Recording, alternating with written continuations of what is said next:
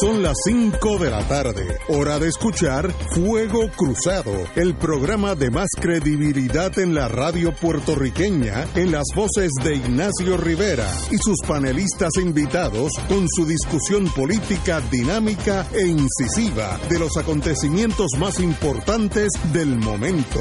Fuego Cruzado comienza ahora. Muy buenas tardes, amigos Fuego Cruzado. Empezamos hoy, lunes. El día está precioso. El Atlántico bello, la Bahía de San Juan bella. Hay tres barcos descargando, así que eh, ahí llegaron los tomates y las lechugas de nosotros. Así que eso son buenas noticias. Eh, estamos con nosotros, como todos los lunes, con el compañero Fernando Martín y al doctor Catala, que le damos la bienvenida a ambos. Saludos Ignacio y saludos Francisco. Hola, ¿cómo estamos? Saludos. Como todos los lunes, al doctor Cabanilla, oncólogo que no hay ni que presentarlo, eh, y que nos, nos va a traer qué está pasando con esta pandemia. La noticia que salieron en el fin de semana eh, es que pocos pacientes hospitalizados por el coronavirus, no, ha, no, no hay alza en casos, eh, pocos hospitalizados, otros otro periódicos, leve descenso a nivel del mundo en coronavirus, etcétera, etcétera. Así que, sé eso, pero para eso alguien que sabe de ese mundo. Doctor Camarilla, muy buenas tardes. Camarilla, ¿estás en la línea? No, Ignacio, no lo tenemos. Espérate, parece que, no, que, que se cayó. Siempre hay sabotaje del enemigo. Yo sigo en la vieja fría, así que pero estamos tratando de conseguir al doctor al doctor Cabanilla. Lo, lo que dice la prensa es que hay 1.213 casos en Puerto Rico con 62 fallecidos. Yo no sé si eso es alto, promedio o bajo, pero esos son los números. Y que en los, y que los hospitales hay pocos pacientes hospitalizados, que yo creo que es una buena señal no sé cómo interpretarla. Eh, doctor Cabanilla, ¿está en la línea? Bueno, cuando, cuando consigamos al doctor Cabanilla, eh, interrumpimos el programa. Vamos a empezar con esta noticia que he dado. Seguimos en, en el cierre, el alejamiento uno de otro. Este, ¿Hasta cuándo esto durará? Ya hay otros estados que han empezado a tornar más liberal las salidas, el acercamiento, etcétera, etcétera. Pero cada Estado soberano como Trump reconoció en torno a esta pandemia. Eh, Chiri Martín. Saludo, Ignacio, una vez más. Eh, lo que te puedo decir sobre eso, eh, sabiendo que el quien habla con autoridad es el doctor Cabanilla, me atrevo a decir lo siguiente. Eh, con meramente todos quedarnos en nuestra casa, lo que logramos es no contagiarnos y no contagiar a nadie. Ya eso es un gran triunfo. Pero el, como no podemos hacerlo eternamente, salvo que se desarrolle o una vacuna preventiva o se desarrolle un tratamiento que haga que la gente que se enferme se recupere, hasta que eso no ocurra, el día que volvamos a salir a la calle a tratar de hacer vida normal, pues naturalmente, por más cuidado que nos tomemos, evidentemente los números de la epidemia volverán a subir. Eso parecería ser inevitable. Eh, así es que esto es una especie de carrera el, por la búsqueda de tener eh, primero medicamentos, porque eh, la gente a veces no se da cuenta que el que cae enfermo con coronavirus y tiene la mala suerte de que se le complica, es decir, que es una de esas personas a quien esto no le da como un catarrito, sino que se le complica la vida, desgraciadamente para esa gente no hay tal cosa todavía como un tratamiento probado. Y por lo tanto, pues todo depende de que la persona resista el empuje de la enfermedad y los más débiles, los mayores, los comprometidos por una u otra razón de salud, eh, no lo van a resistir. Eh, Y por el otro lado, el, estamos todavía ante la incertidumbre de que todavía no hay certeza ni siquiera de que los que se recuperen del contagio, se recuperen naturalmente, eh, queden inmunes. Eso no se sabe y si quedan inmunes no se sabe por cuánto tiempo. Así que uno de los problemas que tenemos con esta enfermedad, que por ser tan nueva, la mayor parte de las preguntas tradicionales que uno haría sobre los efectos de un virus en particular, en este caso no tienen contestación porque no ha pasado suficiente tiempo para poder observar. Eh, lo que sí me parece es que los números de Puerto Rico eh, eh, son alentadores. Yo no pongo mucha confianza en los números oficiales sobre cuántos contagiados hay, pero los muertos es difícil esconderlos. y sabemos que tenemos en Puerto Rico en este momento alegadamente 63 personas que han muerto de coronavirus confirmado o de un cuadro clínico que se parece a los síntomas del coronavirus. Y para llegar a ese número tomó 11 días en lo que se duplicó. 11 días pasaron. O sea que cuando se está duplicando cada 11 días es una tasa de crecimiento relativamente baja, lo cual quiere decir que los mecanismos de, de control de la gente en sus casas están funcionando. Pero una vez más, el problema es que con meramente quedarnos en nuestra casa, resolvemos el problema de que no nos contagiemos nosotros ni contagiemos a nadie hoy. Pero ¿qué pasa mañana y qué pasa pasado? Tenemos, tenemos en la línea al doctor Cabanilla, así que, doctor, o yo al compañero Martín, eh, ¿qué usted tiene que decir sobre dónde estamos y hacia dónde vamos? Perdón, sí. Eh, no te oí muy bien, Ignacio. ¿Puedes decir quién es que estaba hablando? Es que... Hola. ¿Era Fernando Martín el que estaba hablando? Sí, sí, era yo quien estaba hablando, pero no creo que te perdiste mucho. No, no, pensé que era un epidemiólogo, porque lo dijiste muy bien. pues estoy de acuerdo con lo que dijo, con lo que dijo Fernando. Eh, el tiempo de duplicación se ha prolongado bastante. De hecho, eh, si miras los últimos, los últimos siete días, creo que yo estaba chequeando hace poco y ya, lleva como para 14 días en tiempo de duplicación, que eso es bajísimo comparado con Estados Unidos. Así que estamos, seguimos bien. Si te fijas también en otro dato importante, que es el número de camas eh, de intensivo disponibles y el número de cuartos de presión negativa disponibles. Es un, ese último dato bien importante porque ahí es donde admiten los pacientes con, coronavirus. Y eso pues siempre hay más cuartos de presión negativa disponibles que los que hay ocupados. La, la cifra que estamos viendo, lo que se está reportando en términos de las pruebas positivas, eh, yo creo que está reflejado en la realidad de, los cuartos que están disponibles. Digo, asumiendo que todos esos datos que nos está dando el Departamento de Salud son, son confiables. Pero la verdad es que, que los hospitales no están abarrotados y eso, y eso lo sé de buena tinta. Así que yo creo que está bastante bien controlada la, la, epidemia. Les, voy a, referir a, a la columna mía del domingo que viene, eh, donde disfruto eh, todos esos detalles con más abundando más todavía en, el tema, ¿no? Pero quería mencionar algo, digo, a menos que quiera moverse, a menos que no se quiera mover del tema este todavía. No, no, continúa, continúa.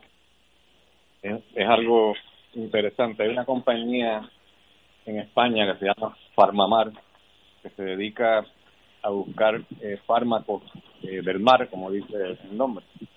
Y es una compañía realmente de productos oncológicos, lo que hacen es tratar de buscar eh, plantas o animales marinos que tengan eh, alguna alguna molécula que, que tenga efectos antitumorales.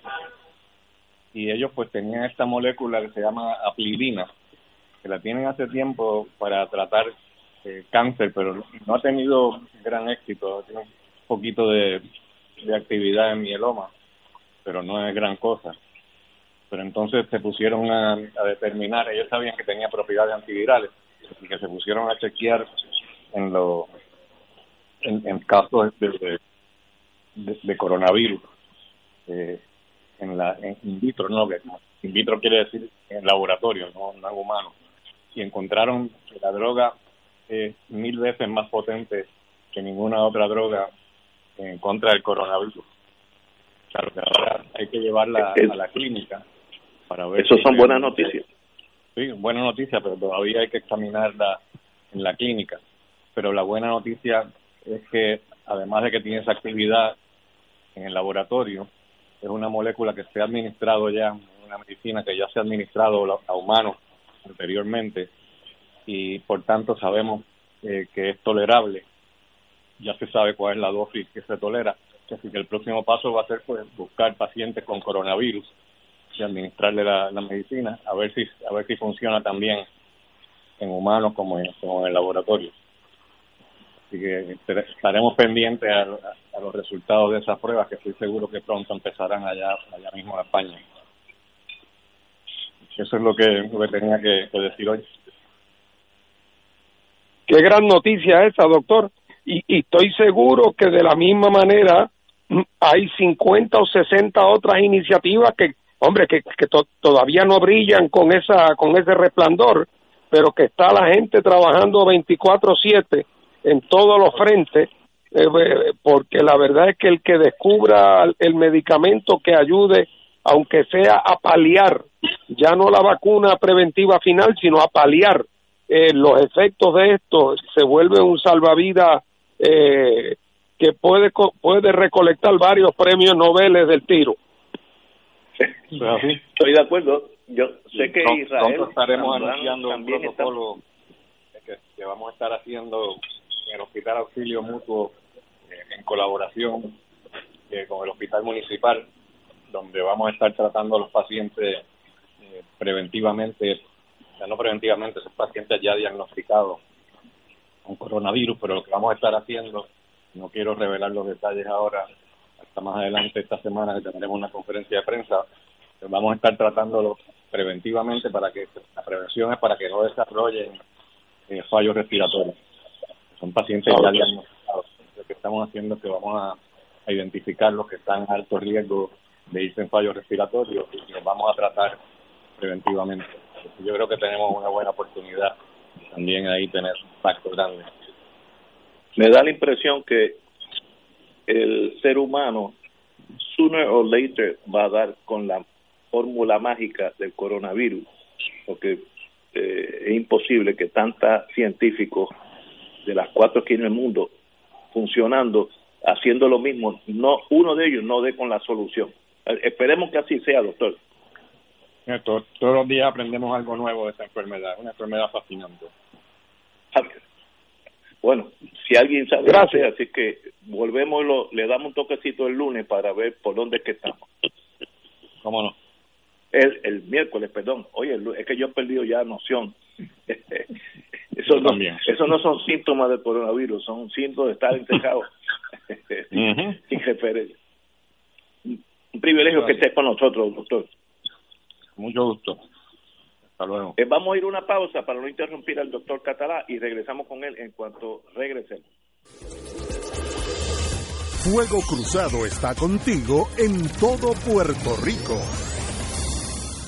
Hoy Puerto Rico vive momentos que han cambiado nuestro diario vivir. El coronavirus ya es una pandemia a nivel mundial. Por el bien de los más vulnerables y tus seres queridos, evitemos su propagación y contagio. La radio siempre ha estado en los momentos más importantes de tu vida. Ahora más que nunca estamos contigo. Por eso únete a nosotros y quédate en tu casa. Conéctate, somos tu mejor compañía para informarte, orientarte y entretenerte. Un mensaje de la Asociación de Radiodifusores y esta emisora. Fuego Cruzado, el programa de más credibilidad en la radio puertorriqueña, es ahora la tribuna abierta de análisis noticioso, con diversas perspectivas que exploran el trasfondo de lo que acontece a diario y cómo nos afecta. Escucha Ignacio Rivera y sus panelistas invitados de lunes a viernes, comenzando a las 5 de la tarde por Radio Paz 810 AM y la cadena radial nacional de Fuego Cruzado. 2.6 millones de autos en Puerto Rico, algunos de ellos con desperfectos.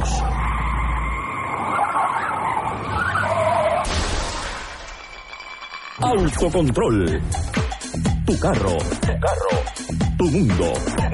Lunes a viernes a las 11 de la mañana por Radio Paz 810 AM en Oro 92.5 FM, Radio Paz 810 y el Canal 13 estamos trabajando a tono con la emergencia que en estos momentos está viviendo Puerto Rico. Estamos ofreciendo nuestros servicios al máximo con el personal disponible según nos permitan las circunstancias. Si tiene un mensaje para ofrecer a sus asociados, clientes o personal, solo tiene que llamar al 787-349-7949, 787-552-0825 y nuestros empleados le comunican al personal de ventas para atender su necesidad. A nuestros clientes estén en comunicación con su ejecutivo o ejecutiva de ventas que continúan ofreciendo sus servicios como de costumbre. Recuerden los teléfonos 787-349-7949 y 787-552-0825.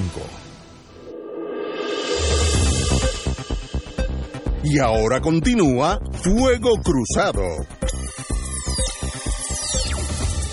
Regresamos. Amigos y amigas, Juego Cruzado.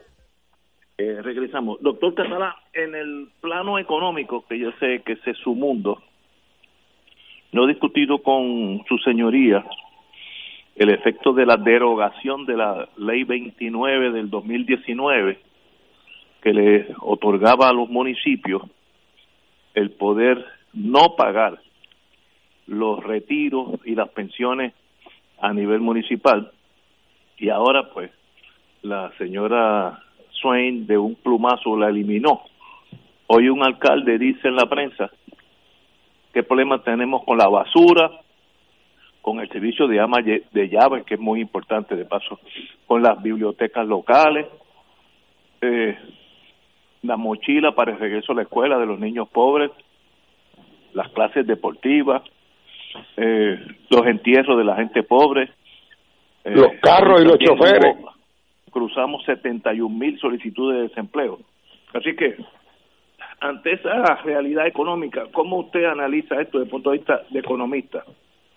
Ignacio, quisiera comenzar con un cuadro más amplio y aterrizar en los municipios como tú planteas. Muy bien, empecemos. Eh, voy a usar una imagen que a ti te gusta.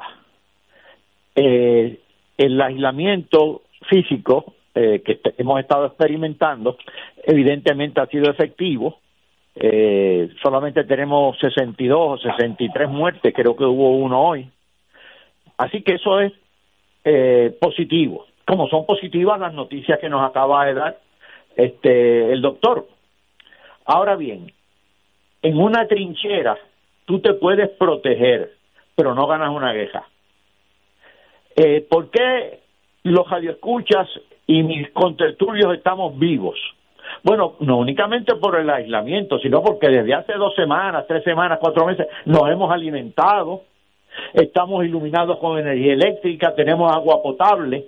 ¿Gracias a qué? Bueno, hay unos servidores públicos que están trabajando en energía eléctrica, hay otros que están trabajando en acueductos, hay otros que están trabajando en la distribución de alimentos, desde el barco que llega hasta el que eh, trabaja en el muelle, hasta el que transporta en el camión, hasta el que llega al supermercado, hasta el que vende los, productos en el supermercado. Así que hay gente trabajando. Gracias a ellos estamos vivos, pero hay muchos que estamos acuartelados. ¿Cuándo vamos a salir? Eso, eso, yo no tengo la contestación a esa pregunta pero tarde o temprano hay que salir, eh, porque de no, eh, podría irse paulatinamente deteriorando todo. Eh, claro, la salud es prioritaria, estipulado. Ahora mismo, las proyecciones económicas, pues naturalmente, lógico es decirlo, no son alentadoras. A nivel mundial, el Fondo Monetario Internacional proyecta una contracción de 3%. A nivel de Estados Unidos, de 5.9%, casi 6%. Esa contracción de Estados Unidos es inusitada. En Alemania, 7%. España, 8%. Brasil, 5.3%. México, 6.6%. Estoy hablando de contracción económica en el año 2020. Italia, 9%. Japón, 5%. Rusia, 5.5%. Puerto Rico, bueno, probablemente esté entre 6, 7, 8%. Estos son números bien imprecisos, obviamente. Ahora bien, el Fondo Monetario Internacional también proyecta bastante crecimiento para el 2021. Evidentemente está presumiendo que el esfuerzo público, sobre todo de los fondos públicos en todo el mundo, va a provocar un rebote de la economía en el 2021. Y lo que está proyectando el fondo es un crecimiento de 5.8% a nivel mundial para, para la economía. Por cierto, en el 2020, una de las pocas que no se contrae es China. Pero claro, se contrae su crecimiento, porque la proyección para el 2020 de China era que iba a crecer en alrededor de 6% y ahora están proyectando un más o menos un 1.2%, que eso es una reducción de 5 puntos porcentuales. Para el 2021 se proyecta un crecimiento de China de 9.2% y de Estados Unidos de 4.7%. Ambos son crecimientos saludables.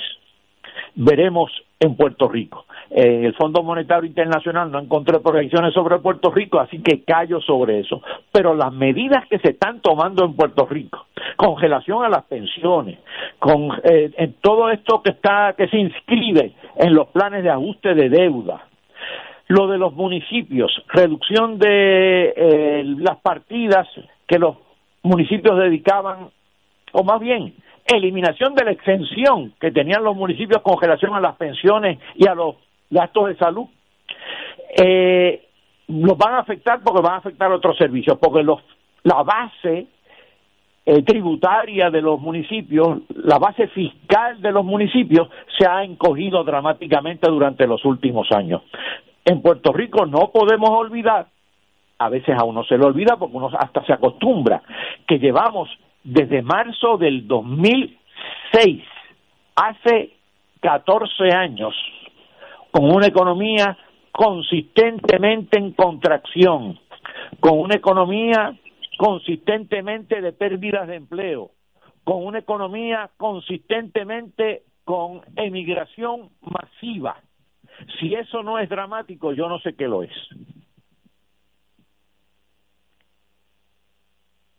Hola. ¿Y alguna solución usted en el futuro ve en el horizonte alguna luz? Bueno, la luz que está proyectando el Fondo Monetario Internacional es la que debemos eh, en la que debemos inscribir. Es una política fiscal agresiva de estímulo, pero agresiva. Eso no significa debilitar el fisco, reduciendo, meramente dando exenciones contributivas eh, a lo loco. Eso es lo que significa. Es un programa de gastos orientado a determinadas industrias para estimularlas. Eso es lo que significa es tratar de coordinar con Estados Unidos una serie de estímulos a determinados sectores, desde el sector agrícola al sector manufacturero al sector servicios, porque no podemos simplemente asumir una actitud pasiva y decir que los fondos que vengan estimularán a la economía, porque aquí no se trata de un problema meramente de falta de demanda, sino de deterioro de la oferta, de deterioro de la capacidad productiva. El 80% de los empleos del sector privado lo proveen pequeñas y medianas empresas. Si cogemos a toda la economía, incluyendo el gobierno, eso es más o menos como el 60% de los empleos. Y esas empresas son las que más han sufrido, desde María hasta los sismos hasta ahora. Muchas han cerrado. Yo me pregunto, bueno, muchas están cerradas ahora, por razones obvias. Yo me pregunto, ¿cuántas de esas que han cerrado simplemente desaparecerán? Cerraron y se acabó, desaparecieron, no lo sabemos. Por lo tanto, hay que activar nuevas empresas en ese sector. Es decir, tenemos un problema no meramente de demanda, que no se resuelve meramente tú repartiendo el dinero a la gente, lo cual no viene mal, sino rearticulando esa oferta. Los Estados Unidos le están dando a, muchos, a casi todos los estados, billones de dólares, inclusive en Puerto Rico, como, como medida para mover jump start, como dicen en inglés, para comenzar la economía de nuevo. ¿Eso tiene un efecto positivo a corto o largo plazo? Dígame usted. Sí, eso tiene un efecto positivo, sin lugar a dudas. Este, en el, en el programa de, de ayuda de Estados Unidos se incluyó para el SBA, es decir, el, la Administración de Pequeños Negocios, Small Business Administration, eh, 349 mil millones. Esos son 349 billones en la acepción anglosajona. Ya se gastaron, se liquidaron en, en dos semanas. A Puerto Rico le tocaron eh, de eso unos eh, 658 millones, lo que representa, eh, que, que, que ya lo recibieron alrededor de dos mil y pico de, de pymes, pero no todas, y no fue suficiente. Pero eso es alrededor de 230 mil pesos en promedio para cada pyme. Así que eso fue, eso es, eso es un empujón, eso es un empujón considerable. Así que ese sector está recibiendo ese empujón que es bien importante. Sectores más grandes, por lo que están esperando, es decir, empresas más grandes, por lo que están esperando es por la apertura de la economía, porque cada día que pasa pues va erosionando eh, a esas empresas.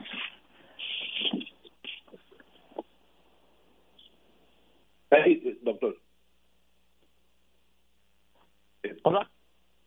Hola. Continúe. Bueno, este, también hay que considerar lo siguiente. Eh, ha habido un gran problema con el acceso a los fondos, eh, por sobre todo por problemas bancarios y problemas en el sector público. Eh, hay potencialmente 2.240 millones de fondos de estabilización fiscal. Este, eso a nivel de Estados Unidos, de los que le, que le corresponde parte a Puerto Rico hay fondos para los, los famosos cheques de, de 1.250 o 1.500 dólares que en un este una serie de equívocos entre el Departamento de Hacienda de aquí y el Departamento del Tesoro de Estados Unidos están en el aire. Hay unos 615 millones para en Puerto Rico para el Departamento de Educación que todavía y para la para la educación universitaria que han salido como el 50%, pero como que no se ven llegar. Hay unos 183 millones para Medicaid, hay unos 100 millones para Medicare, hay unos 50 millones para el Departamento de la Vivienda, eh, para los aeropuertos también hay unas asignaciones, para los proveedores de salud también, eh, para la industria pesquera, hasta para el Departamento de Justicia Federal. este, pero como que están en, en marcha, en marcha. Pero claro, fíjate que esto es un como una regadera bastante amplia, pero hay que focalizar unos sectores que es lo que ciertamente significan las pymes y significan otros sectores eh, económicos como el agrícola y como la distribución de alimentos. Eh, eso es importante, que es el menos afectado porque ha estado funcionando, pero aún así la demanda no ha sido la misma. Wow. Eh, sobre todo, el sector turístico está muy afectado. En el caso de los restaurantes, pues están eh, prácticamente pidiendo la luz por señas y algunos están en la cuerda floja a punto de desaparecer. Pues, pues, vamos a una pausa. Tenemos que hablar del efecto en los municipios, la derogación de la ley 29 y entonces continuamos con el doctor Catalán. Fuego Cruzado está contigo en todo Puerto Rico. Se ha creado una iniciativa, la Alianza por Nuestros Héroes de la Salud, para proteger al personal médico que trabaja en hospitales durante la emergencia del COVID-19. A través de este esfuerzo, se le proveerá al personal de los hospitales el equipo protector que tanto necesitan en estos momentos. Infórmate en la página de Facebook de MCS Foundation, porque la salud de todos es nuestra prioridad siempre. Un mensaje de la Alianza por Nuestros Héroes de la Salud y esta emisora. La pandemia que amenaza a la humanidad en estos días de incertidumbre ha puesto en peligro no solo la salud de las personas, sino que también la economía global y la subsistencia financiera de la familia y otras instituciones. Las emisoras católicas que antes de la crisis ya enfrentaban una situación precaria para poder funcionar, se ha mantenido en el aire sirviendo a la comunidad y a los fieles, brindándole aliento y promoviendo la fe y la esperanza. Ahora más que nunca, recabamos de tus oraciones y ayuda económica para mantener este ministerio. Envía tu aportación a través de la aplicación ATH móvil de la siguiente manera. Paso número 1. Marca Pay a Business. 2. Busca Radio Paz 810. 3. Escribe la cantidad de donativo. Y 4. Marca enviar. Mil gracias y que Dios te colme de bendiciones por tu ayuda. Radio Paz te ofrece el mejor motivo para levantarte temprano y disfrutar el comienzo de un nuevo día de lunes a viernes con Enrique Liboy y Radio Paz en la mañana. La dosis perfecta de noticias, deportes y éxitos musicales de todos los tiempos, humor y curiosidades, calendario de actividades y tus peticiones musicales por el 787 300 4982 Conéctate con el 810 AM de lunes a viernes con Enrique Liboy y Radio Paz en la mañana. Dale una vuelta al mundo los viernes a las 2 de la tarde y repasa las noticias y acontecimientos más relevantes, los sucesos que trascienden límites territoriales y sus protagonistas son objeto de discusión y análisis de nuestro panel. Para ampliar la perspectiva noticiosa de nuestra audiencia, emprende una vuelta al mundo. Cada viernes, comenzando a las 2 de la tarde por...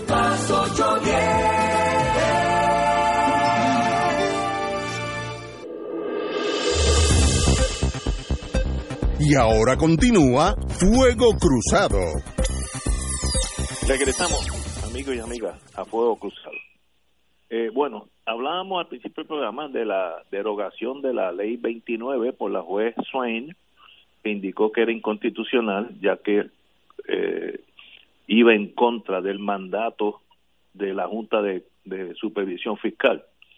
Hoy los alcaldes, con mucha razón, protestan dicen sencillamente que, que esto sería el acabose para muchos municipios, no hay para recoger la basura, el programa de ama de llaves desaparecería, eh, los regresos a la escuela que los alcaldes siempre ayudan a los niños más pobres desaparecería, eh, toda clase de tipo deportiva desaparecería, aún enterrar las personas dinero alguno eh, también sería un problema. Así que los, los municipios no pueden desaparecer porque hay gente que vive en esos municipios. Tú puedes cambiarle nombre y que Ponce incluya adjunta. Eso, eso es cosmético, pero la gente de Junta sigue en adjunta. Así que yo no sé cómo un economista como su señoría ve esta problemática fiscal a, a nivel municipal. Doctor Catalán.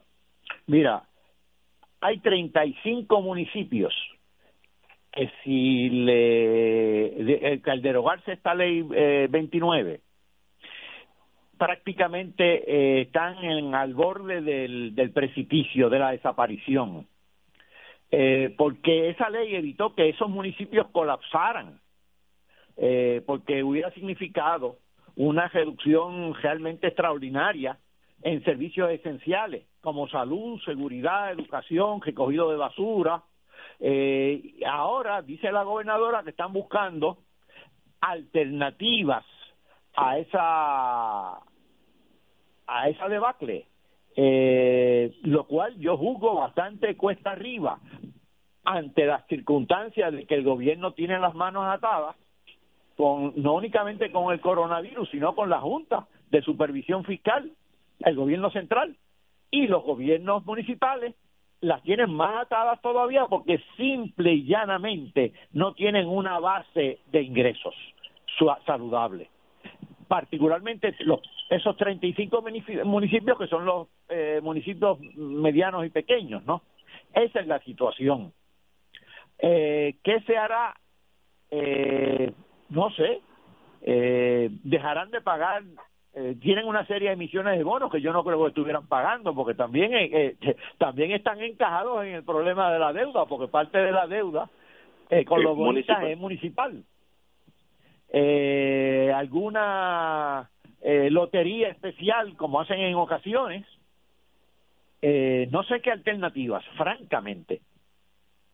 Pero pero digo su análisis es intocable. Ahora yo regreso a, a, a mis adjuntas la gente de la montaña de adjuntas va a seguir viviendo allí con o sin municipio porque llevan allí desde que llegaron los españoles acá o antes tal vez Así que, ¿qué hace de facto pueblos que su estructura administrativa desaparecía, desaparecería y sencillamente ¿qué hace esa gente? O emigran, o, ¿sabes? Es que es una, una especie de análisis casi apocalíptico que hasta me da miedo pensar que yo puedo tener razón. Doctor Catara.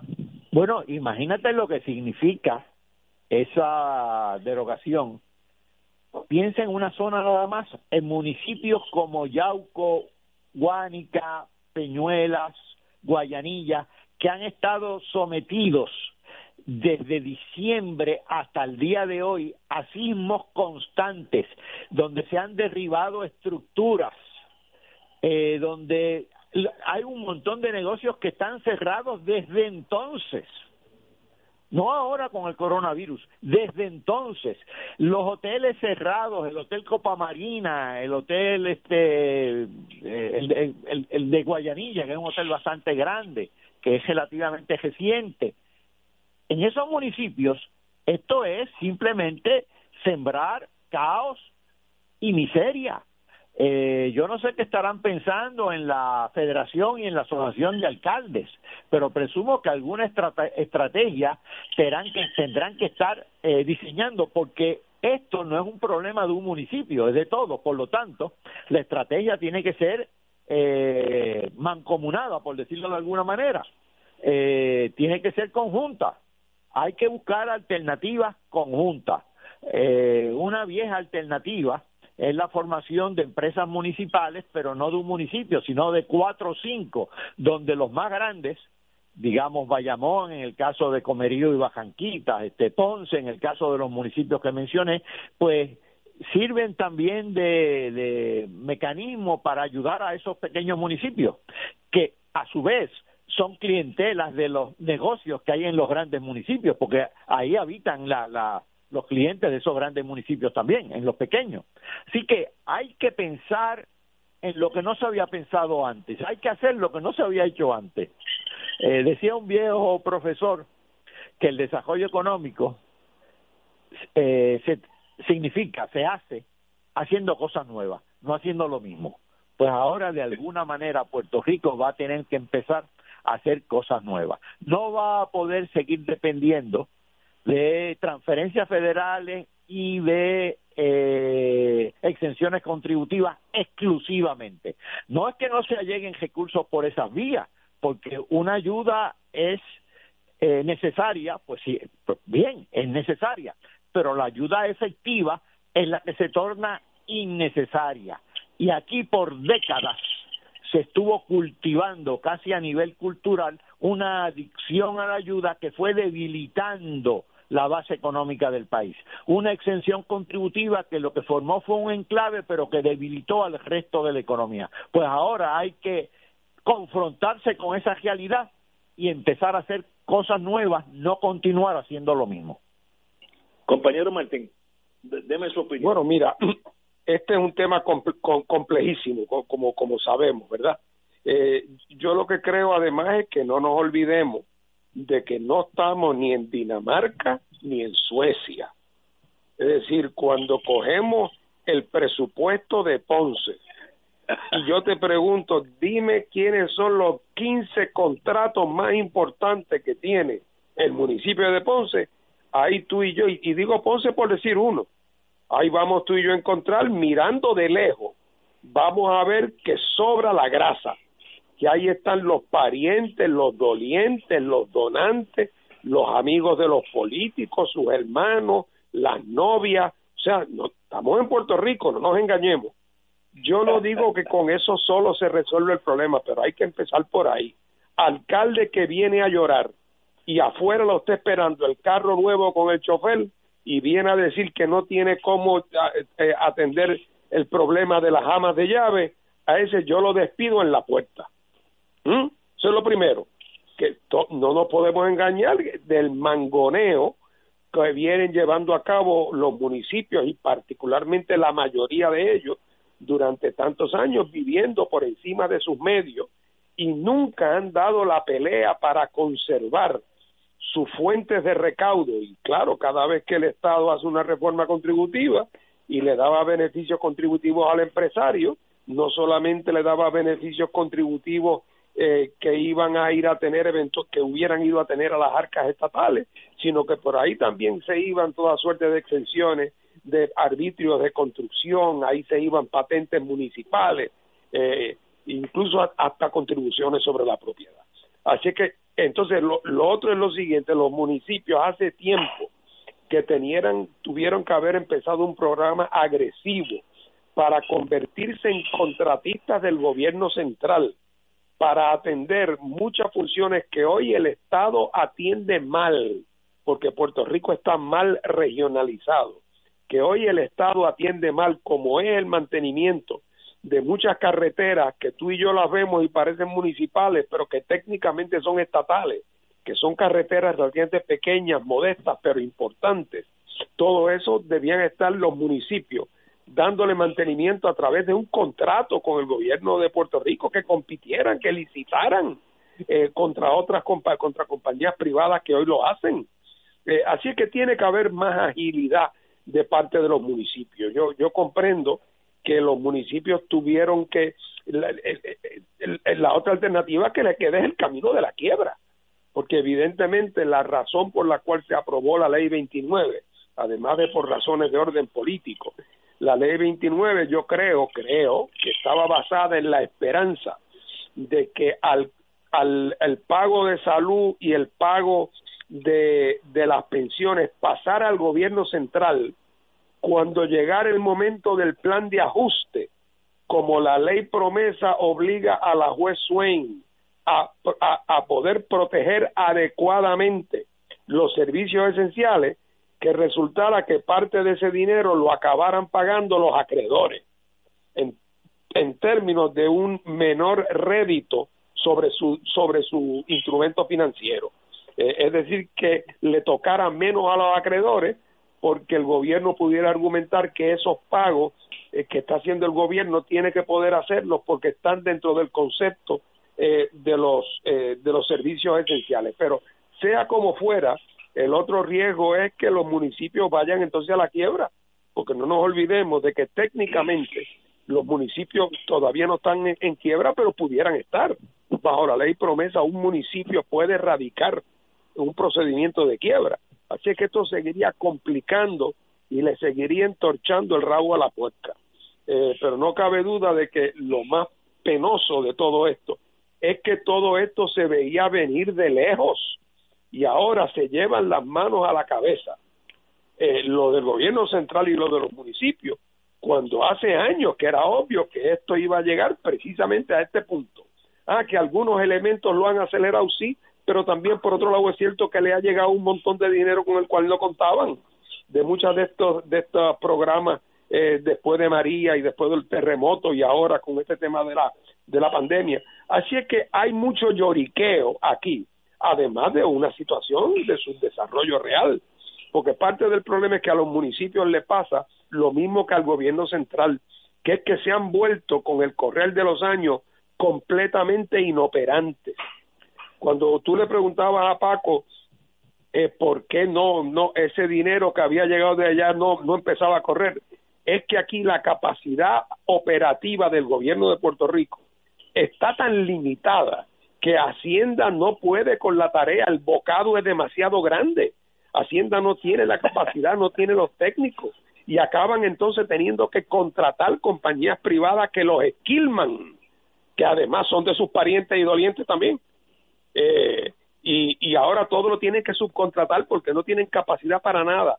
Otra vez recuerden que la metáfora de Puerto Rico es el servicio de lancha de Vieques y Culebra a Fajardo. Si tú no puedes hacer eso, después de 20 años y de haberte gastado 500 millones de pesos, y acabas teniendo que depender de darle un contrato oneroso a una compañía privada que te va a esquilmar, si tú no puedes hacer eso, ¿qué vas tú a poder repartir el dinero? ¿Qué vas tú a poder administrar eh, y, y, a preparar los hospitales para enfrentar el coronavirus? Si es que han distribuido cientos de miles de pruebas y no saben dónde están, no saben dónde están. Así es que ese problema de la crisis en la capacidad operativa, ¿por qué? Porque la politiquería se tragó al gobierno de Puerto Rico, tanto los rojos como azules, destruyeron el andamio, el andamiaje de la capacidad gerencial del gobierno. Lo destruyeron porque lo convirtieron en una máquina para despellejar a Puerto Rico, que es lo que han hecho. Y ahora, cuando necesita que haya un aparato gubernamental para enfrentar grandes retos, resulta que ese aparato no existe y nos dimos cuenta dramáticamente después de María, nos dimos cuenta en el terremoto y nos volvemos a dar cuenta ahora. Wow. Tenemos que ir una pausa. Ignacio, Ignacio cuando volvamos, quisiera hablar de cacería de gente, eh, ese concepto, porque está vinculado a todo lo que ha dicho Fernando y he dicho yo. Con ese tema regresamos. Vámonos. Fuego Cruzado está contigo en todo Puerto Rico. Radio Paz te ofrece el mejor motivo para levantarte temprano y disfrutar el comienzo de un nuevo día de lunes a viernes con Enrique Liboy y Radio Paz en la mañana. La dosis perfecta de noticias, deportes y éxitos musicales de todos los tiempos, humor y curiosidades, calendario de actividades y tus peticiones musicales por el 787-300-4982. Conéctate con el 810 AM de lunes a viernes con Enrique Liboy y Radio Paz en la mañana. La convocatoria permanece abierta para cada primer sábado del mes. Cuando unidos recibimos la aurora del nuevo día con rezos, cantos y alabanzas en otra misa de madrugadores la celebración eucarística, donde proclamamos la gloria de nuestro Padre Celestial y agradecemos los dones recibidos por su infinita misericordia.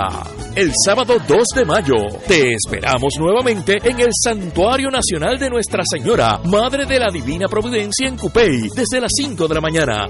Transmisión en directo por Radio Paz 810 AM y Radio Paz 810.com, Oro 92.5 FM y Radio RadioOroFM.com. Info al 787-646-9448 o santuario de la providencia.org. En Oro 92.5 FM, Radio Paz 810 y el Canal 13 estamos trabajando a tono con la emergencia que en estos momentos está viviendo Puerto Rico. Estamos ofreciendo nuestros servicios al máximo con el personal disponible según nos permitan las circunstancias. Si tiene un mensaje para ofrecer a sus asociados, clientes o personal, solo tiene que llamar al 787 349 7949 787-552-0825 y nuestros empleados le comunicarán al personal de ventas para atender su necesidad. A nuestros clientes estén en comunicación con su ejecutivo o ejecutiva de ventas que continúan ofreciendo sus servicios como de costumbre. Recuerden los teléfonos 787-349-7949 y 787-552-0825.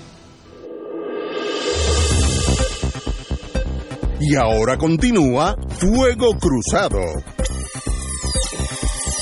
Regresamos, amigos y amigas de Fuego Cruzado.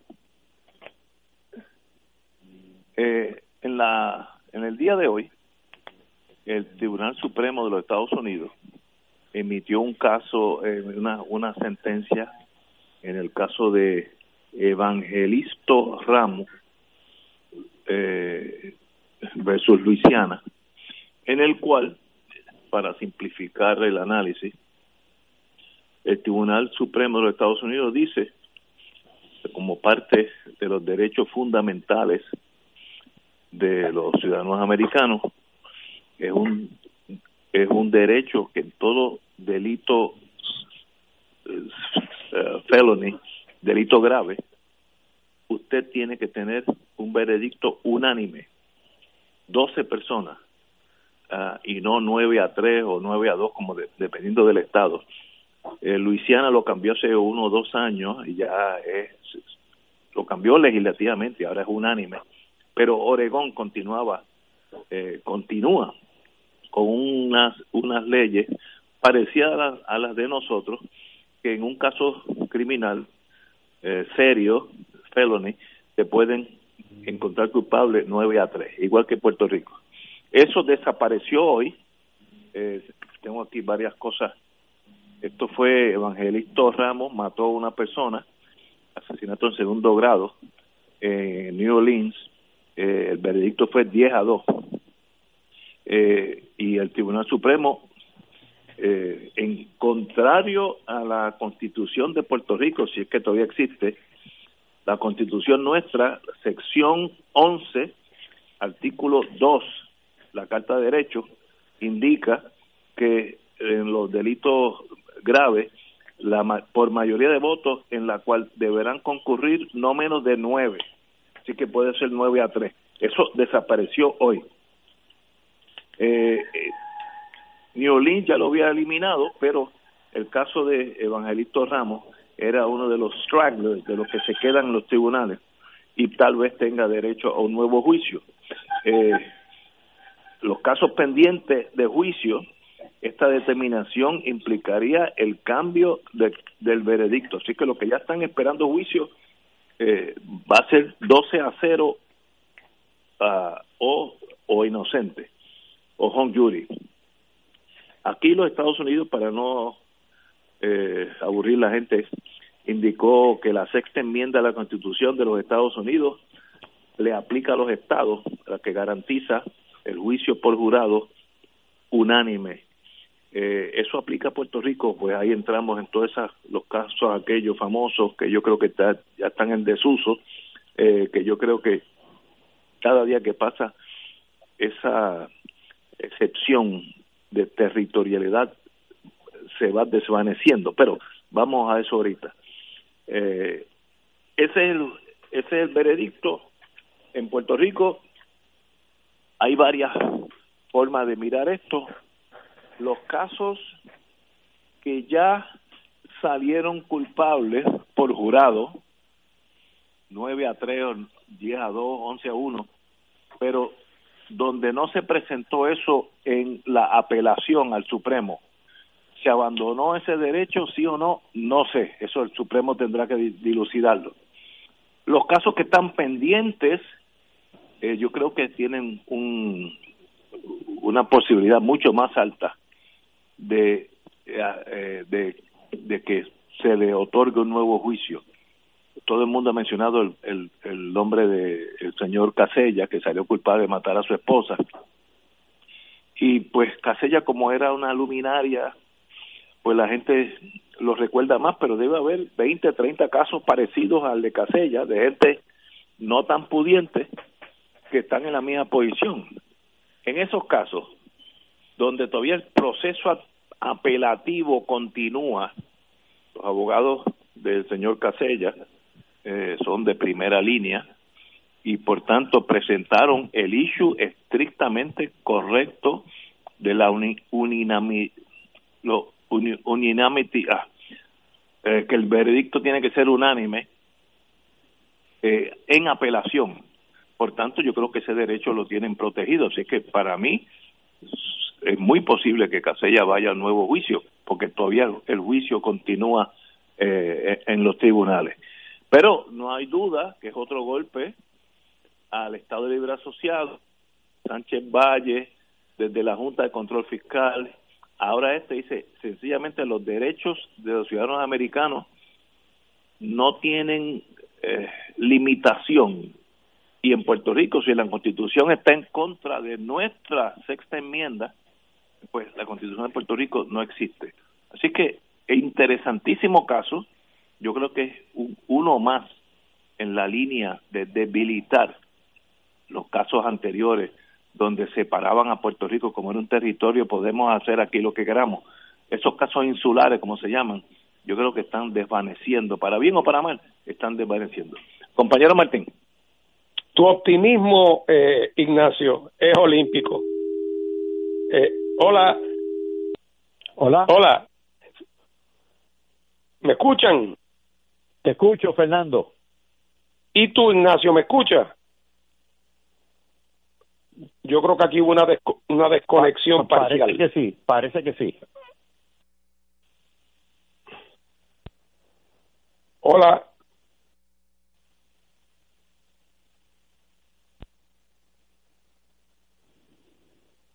Hola, Ignacio. Fernando, te están diciendo adelante de la estación. Parece que el que se desconectó fue Ignacio. Adiós, cara. Hola.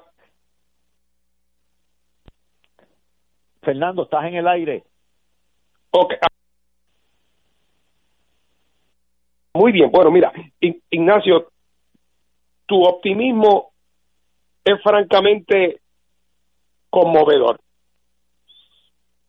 Si algo este eh, estamos viendo es un recrudecimiento ejercicio del poder plenario arbitrario del Congreso sobre Puerto Rico. ¿Qué mejor ejemplo de eso que la ley promesa? este caso no, no tiene nada que ver con el tema de los casos insulares por la siguiente razón. Los casos insulares lo que resuelven es que a Puerto Rico, por ser un territorio no incorporado, los únicos derechos constitucionales que le aplican son los derechos fundamentales. En Estados Unidos, si bien el derecho a juicio por jurado se había considerado un derecho fundamental, y eso lo decidió el Tribunal Supremo Americano en el año 1978 y lo extendió a los estados y a Puerto Rico. Lo que no se había decidido todavía de manera formal era que ese derecho a juicio por jurado incluía el derecho a que el veredicto tenía que ser unánime. Y lo que decidió el Tribunal Supremo en este caso es que no solamente es que el derecho a juicio por jurado se extiende a los estados y a los territorios por la vía de la enmienda 14, sino que también ese derecho incluye el derecho al, al, veredicto unánime. Por lo tanto, lo único que ha cambiado es que lo que no se consideraba un derecho fundamental en tiempo 1923, en tiempo del, de, la, de, la, de las decisiones de Balzac, hoy es un derecho fundamental, pero el poder del Congreso sobre Puerto Rico y digo y del gobierno americano en todo caso queda fortalecido porque el gobierno de Estados Unidos, digo, el, Tribunal Supremo de Estados Unidos con esta decisión lo que hace, en efecto, es declarar inconstitucional una disposición de la Constitución de Puerto Rico. Ahora, pregunto de manera retórica, eh, Ignacio, ¿por, ¿por qué tú crees que la Constitución de Puerto Rico disponía que bastaba con nueve de doce? Bueno, eh, yo no sé en torno a Puerto Rico, pero en, en Luisiana y en Oregon eran porque desconfiaban de las minorías. En Luisiana. Naturalmente.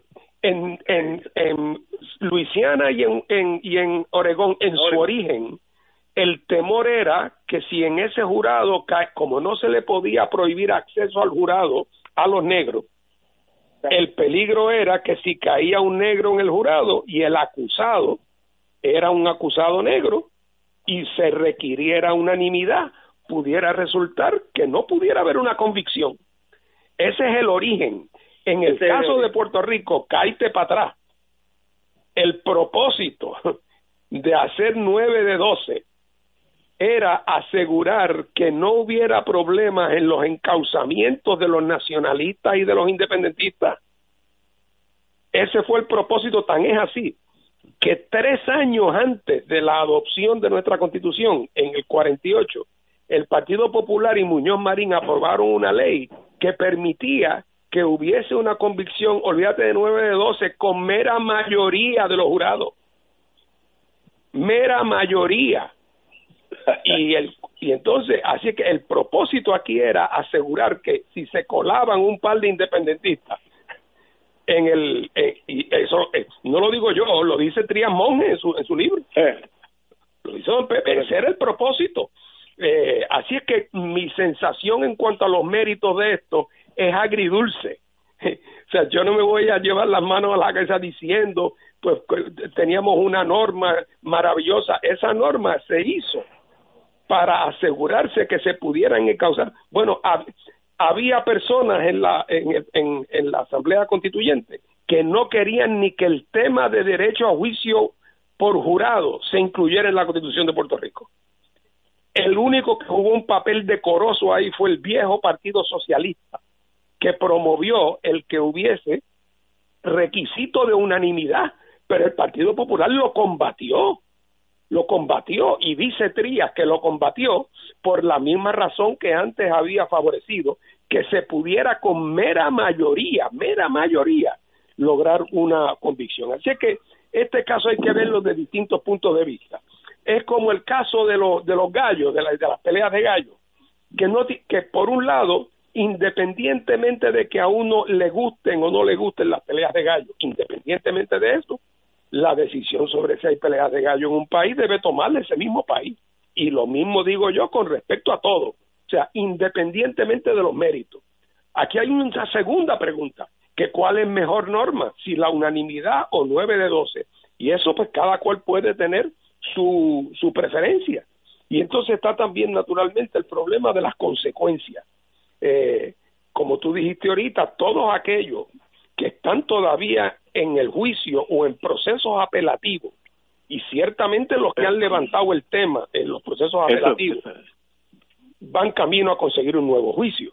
Y yo voy más lejos, incluso si no lo han planteado a nivel apelativo, pero está pendiente de apelación su caso, yo creo que debe abrirse la puerta que esa gente tenga derecho a un nuevo juicio. Y está por resolverse si van a estar sujetos a ataque colateral veredictos de personas que ya son veredictos finales y firmes. No se trata de soltarlos a la calle, pero se trata del tema de nuevo juicio. Así es que habrá que ver sobre el carácter retroactivo y eso en su momento se litigará en otro caso.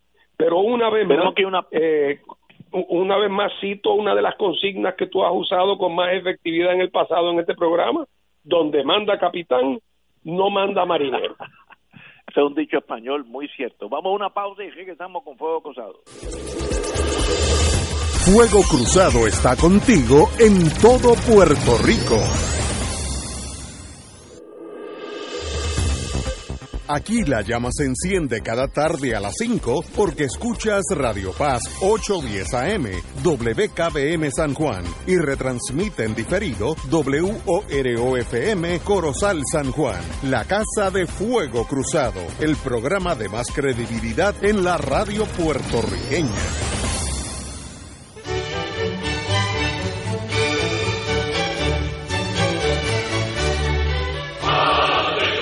Reina del cielo, alégrate, aleluya. Porque el que mereciste llevar en tu seno, resucitó como lo había dicho, aleluya. Ruega por nosotros a Dios.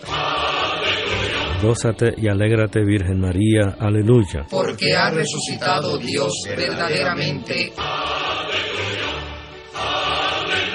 Oremos. Oh Dios, que por la resurrección de tu Hijo, nuestro Señor Jesucristo, has llenado el mundo de alegría. Concédenos, por intercesión de su Madre, la Virgen María, llegar a alcanzar los gozos eternos por Jesucristo nuestro Señor. Gloria al Padre, al Hijo y al Espíritu Santo. Como era en un principio, ahora y siempre, por los siglos de los siglos. Amén.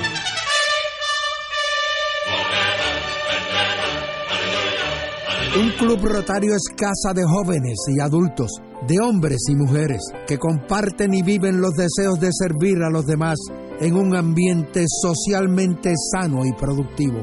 Mensaje del Club Rotario de Río Piedras. Y ahora continúa Fuego Cruzado. Regresamos, amigos y amigas. Yo fui fiscal federal hace casi cinco años empezaba a caminar por el sendero de la vida. Y fue una experiencia muy bonita, rodeado de compañeros. Y ahí yo tuve que enfrentarme a la unanimidad del jurado en, su fallo, eh, donde pues sencillamente tienen que ser 12 culpables a cero inocentes. Y no hay lo que se llama un home jury, tienes que volver una vez más a juicio. Esto me pasó una vez. Pero no hubo gran diferencia eh, con los fiscales, compañeros nuestros que eran estatales. Lo único, que las reglas de ellos eran diferentes y un jurado que los doce pueden pensar que ese malandrín es culpable cuando llegaban a nueve ya ya suficiente. Y ahí paraban. No había que deliberar un poquito más eh, convencer etcétera etcétera. Recordemos que el 90% estoy hablando en el mundo federal me imagino que es así en la estatal de los casos criminales se hace una alegación de culpabilidad después de una negociación. Así que estos casos no es que todo el mundo vaya a juicio con jurados y 12 jurados, no. El caso en su mérito en juicio, donde se, se apela al jurado, que de paso a veces es, muy necesario, eh, es la, la excepción. El 93% en los casos federales es guilty plea, alegación de culpabilidad, y por ahí debe estar estatalmente eh, ah, que de ahora en adelante tienen que ser unánime, pues bienvenido. Lo único que el fiscal tiene que trabajar un poquito más, tener tan seguro que la prueba es contundente y erradicar eh, todo lo que practicamos en la fase federal.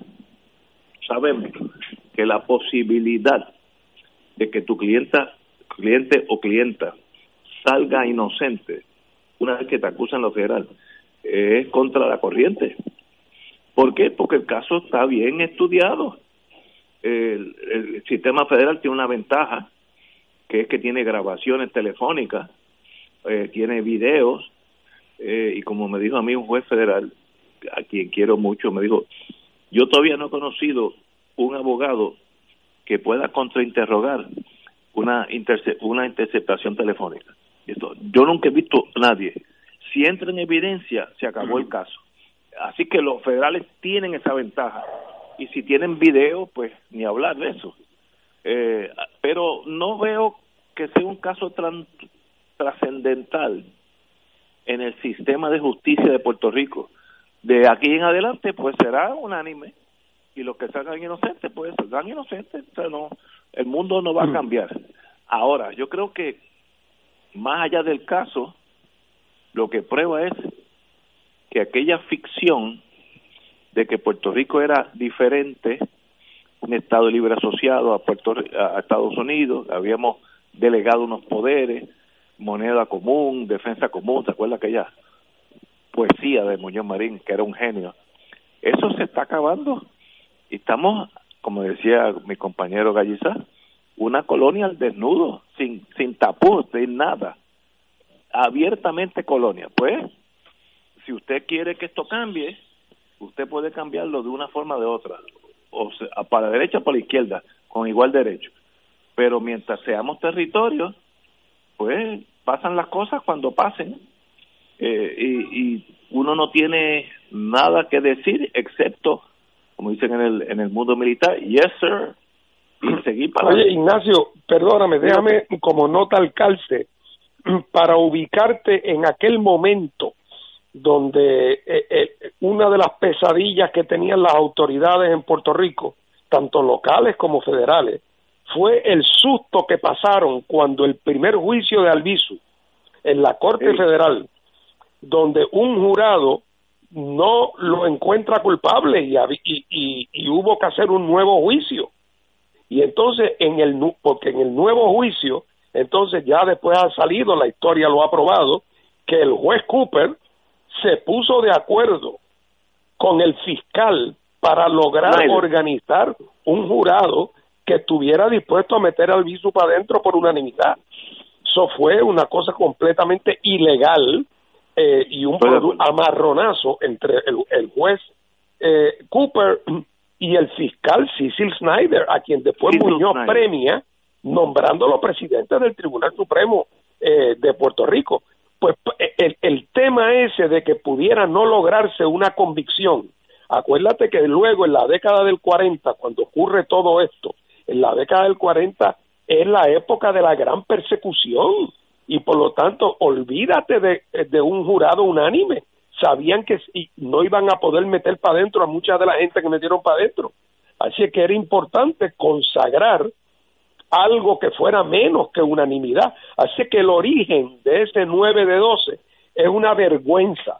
Eso no quita que no debe ser otro país el que tenga el derecho a decir cuánto debe ser, pero no debemos glorificar nunca lo que eso, porque eso fue una historia bochornosa eh, que entró en nuestra constitución en esa época. Totalmente de acuerdo. Yo eh, conocí al juez Snyder, eh, Snyder, eh, y era el juez presidente, eh, el viejo mío, mi padre, era el que le traducía la sentencia, porque él escribía la sentencia en inglés. El viejo de noche en casa, allá en Barrio Obrero, yo oía la maquinilla traduciéndolo al español. Así que me, recuerda a mi infancia, pero eso es literalmente correcto. Eh, así, así es la historia de Puerto Rico. Eh, y yo creo que lo de unanimidad es hasta saludable. Ah, claro. que se vaya la persona para su casa. No, no, no, no tengo problema alguno con eso. Bueno, el precio del petróleo está por el piso. Yo no sé si yo puedo comprar gasolina de antemano por el próximo año, pagarlo ahora pero me da la impresión que no, porque las petroleras no son bobas. Pero ¿qué, está, qué quiere decir esto en el sentido económico, doctor Catalá? ¿Qué disloque bueno, este? Hoy eh, estaban discutiendo en Estados Unidos el asunto del precio del petróleo que está desplomado hasta el extremo, y esto parecería ciencia ficción, que se puede tornar inclusive se ha tornado en algunos eh, contratos de futuro un precio negativo. ¿Pero qué, quiere decir un precio negativo? Es decir, menos de cero. Un precio negativo, ¿sabes lo que quiere decir? Que el comprador, en lugar de pagarle al vendedor, es el vendedor el que le paga al comprador porque le compre para, reducir los inventarios. Hasta ese extremo es que se está hablando. Estamos hablando de, de, algo pues realmente que se ubica en el tejeno del, del, del absurdo, ¿no? Eh, recuerda que esto empezó primero con el, las disputas comerciales entre la entre Rusia y, Arabia Saudita pero ahora caímos en esto del... Eh, eso lo, lo resolvieron más o menos y decidieron controlar la oferta, pero ahora ha habido también una reducción dramática en la demanda y hay un, una incertidumbre tal y una acumulación de inventario de, de combustible que ha, que, que ha distorsionado por completo el mercado, que se refleja ahora en el mercado de valores con la reducción en las cotizaciones de esas grandes compañías petroleras. Ignacio. Doctor. Ignacio, acuérdate que lo que está pasando, que eso que dice Paco, es que si, si yo, tú y yo tenemos un contrato para que yo te, que lo firmamos hace ocho meses, para que yo te entregue mañana 50 mil barriles de petróleo, y tú de momento te das cuenta que el petróleo que tú tenías no lo has podido vender y lo tienes los tanques llenos, cuando yo llegue mañana con mis camiones, tú no tienes dónde guardarlo. Entonces, por lo tanto, tú me vas a pagar a mí para que yo, tú, me vas a decir, Fernando, no me lo vendas, yo te pago para que tú no me lo entregues. Porque es que tú no, tú no tienes dónde guardarlo. Eh, y ese problema es lo que lleva al precio negativo que el que el que venía obligado a comprar ahora no quiere comprar porque no tiene dónde guardarlo lo tendría que botar a la calle Así que hay casos de eso y eso sin, ¿por qué? Porque el, el inventario que, que tú pensabas que ibas a poder vender y ibas a dejar tener entonces unos tanques vacíos para que el que yo te voy a entregar mañana tú lo guardaras, pues resulta que tú tienes los tanques llenos porque no has podido salir del que tienes. Eh, eh, el Por mundo eso está al revés. la presión, la presión de las petroleras para que se abran los comercios y la gente empiece a ir al trabajo eh, porque consumen gasolina. Así es. Así que hay una presión espantosa para volver a la normalidad, entre comillas, porque yo, por ejemplo, en el caso mío, de mi esposa, tenemos dos carros parados hace tres semanas, casi parados porque vamos al supermercado. Tus pero tus tanques están como estaban hace tres semanas. Exactamente. Eh, eh, como Y eso decía tú multiplicas un- por millones, hay millones de galones salvados. es como decía un analista norteamericano hoy, eh, para los automóviles que hay que ponerlos a circular, la gasolina eh, es heroína. Hay que, hay que vender esa heroína y consumirla. Y para eso están los cajos. Pero, bueno, tenemos que ir a una pausa, pero en, veo en Europa la tendencia a empezar a abrir los comercios, las escuelas, etcétera. Vamos a eso cuando eh, cuando regresemos, porque puede haber algo de volver a, la- a la norm- normalidad. No sé. Vamos a una pausa. Fuego Cruzado está contigo en todo Puerto Rico. Hoy Puerto Rico vive momentos que han cambiado nuestro diario vivir. El coronavirus ya es una pandemia a nivel mundial. Por el bien de los más vulnerables y tus seres queridos, evitemos su propagación y contagio. La radio siempre ha estado en los momentos más importantes de tu vida. Ahora más que nunca estamos contigo. Por eso únete a nosotros y quédate en tu casa. Conéctate, somos tu mejor compañía para informarte, orientarte y entretenerte. Un mensaje de la Asociación de Radiodifusores y esta emisora. Se ha creado una iniciativa, la Alianza por Nuestros Héroes de la Salud, para proteger al personal médico que trabaja en hospitales durante la emergencia del COVID-19. A través de este esfuerzo, se le proveerá al personal de los hospitales el equipo protector que tanto necesitan en estos momentos. Infórmate en la página de Facebook de MCS Foundation, porque la salud de todos es nuestra prioridad siempre. Un mensaje de la Alianza por Nuestros Héroes de la Salud y esta emisora. La pandemia que amenaza a la humanidad en estos días de incertidumbre ha puesto en peligro no solo la salud de las personas, sino que también la economía global y la subsistencia financiera de la familia y otras instituciones. Las emisoras católicas que antes de la crisis ya enfrentaban una situación precaria para poder funcionar, se ha mantenido en el aire sirviendo a la comunidad y a los fieles, brindándole aliento y promoviendo la fe y la esperanza. Ahora más que nunca, recabamos de tus oraciones y ayuda económica para mantener este ministerio. Envía tu aportación a través de la aplicación ATH móvil de la siguiente manera. Paso número uno, marca Pay a Business. 2. Busca Radio Paz 810. 3. Escribe la cantidad de donativo. Y 4. Marca enviar. Mil gracias y que Dios te colme de bendiciones por tu ayuda. Fuego Cruzado, el programa de más credibilidad en la radio puertorriqueña, es ahora la tribuna abierta de análisis noticioso, con diversas perspectivas que exploran el trasfondo de lo que acontece a diario y cómo nos afecta. Escucha Ignacio Rivera y sus panelistas invitados de lunes a viernes en Fuego Cruzado en transmisión diferida a las 10 de la noche por Oro 92.5 FM. Y ahora continúa Fuego Cruzado. Amigos y amigas, regresamos a Fuego Cruzado. Eh, en Europa ha habido una discusión a fondo en torno a abrir o no abrir. En Francia, como los franceses están tan adelantados, dice que un choque entre la li- libertad personal del francés y la necesidad del Estado de proteger la vida. Es un choque clásico, bonito, bello. En Francia están empezando a usar smartphone tracking, eh, porque donde tu teléfono celular, si tú eres positivo a algo, pues eh, el Estado te sigue tus pasos.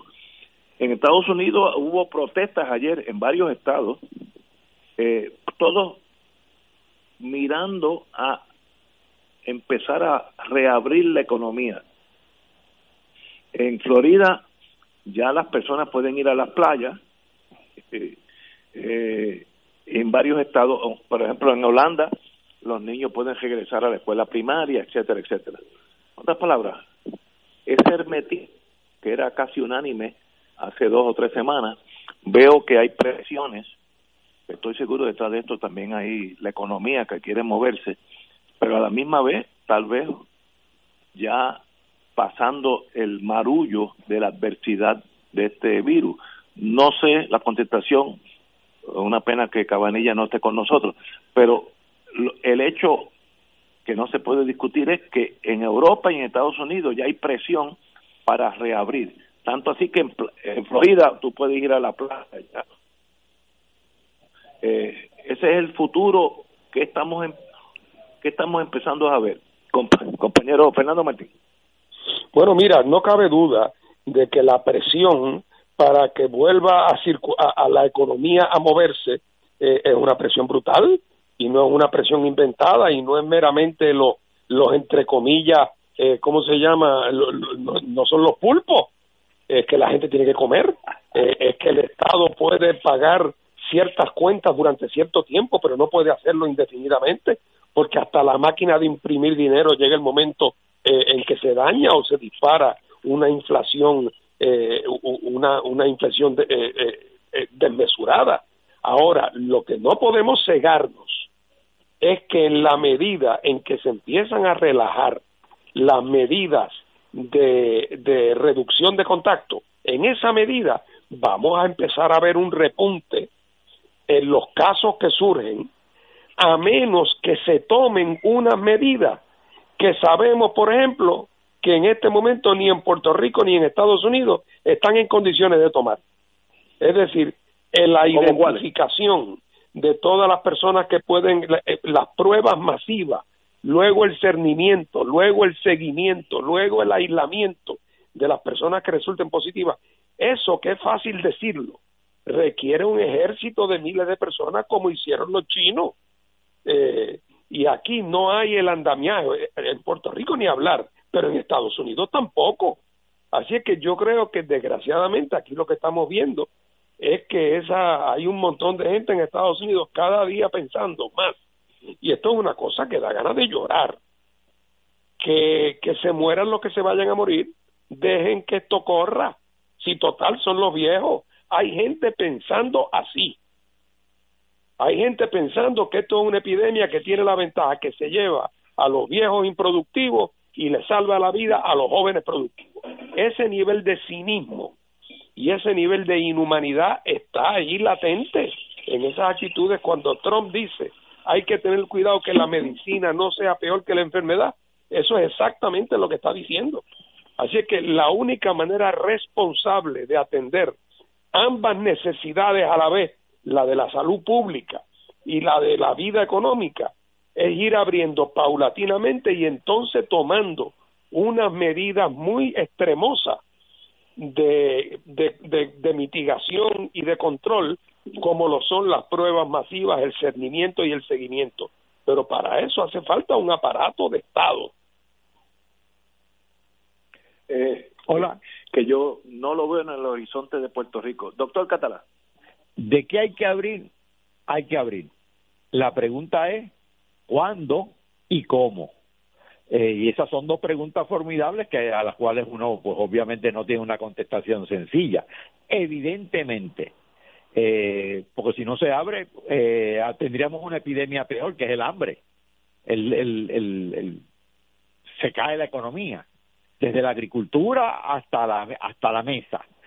Pero es cuándo y cómo ciertamente eh, en talleres donde hay mucha congestión, pues habrá que tener inicialmente una, me imagino yo, una serie de turnos de suerte que no haya congestión, eh, tomando las precauciones en rigor, pero eso tiene que ser con una reglamentación estricta. Y por cierto, no creo que podamos recibir buenas recomendaciones ni sabias de parte del Task Force médico que nombró la gobernadora, porque eso ha sido un desastre un desastre total y absoluto. No ha hecho nada que sea bueno. Interesante. Pero. Eh, y no llevan minutas para no autoincriminarse. Ah, Exacto. que, eso quiere decir que están bien asesorados, bien asesorados. No apunten nada en ningún sitio. Esa es la peor evidencia. Eh, yo considero que, este es mi parecer y yo no soy economista, yo creo que toda esta tragedia, como la economía de nosotros estaba ya agonizante, luego viene María, luego vienen los temblores y ahora viene esto, lo que va a producir esto, una vez que pase el susto inicial, es la continuación de la emigración puertorriqueña a los Estados Unidos. Perderemos 100, 200 mil personas más y bajaremos de 3 millones. Nosotros tuvimos en 3.8, ya tenemos 3.1 por ahí y bajaremos de 3. Y eso es malo en todos los sentidos. Muchos negocios sencillamente van a perder la masa crítica para poder funcionar. Tú necesitas que alguien venga a, a cenar a tu a tu restaurante. Si nadie viene porque se fue para Nueva York, pues tú perdiste. Así que Oye, curiosamente, con el coronavirus, eh, la impresión es al GB, que los de allá quieren venirse para acá. Porque aquí está tan mal. Es porque algunos dicen que aquí está mejor que allá, es verdad. sí. Pero a la larga, por ejemplo, en el micromundo mío, yo he visto ya eh, los abogados criminalistas pues tienen unos clientes o ex clientes que están en probatoria. Eso es muy normal para todos los criminalistas.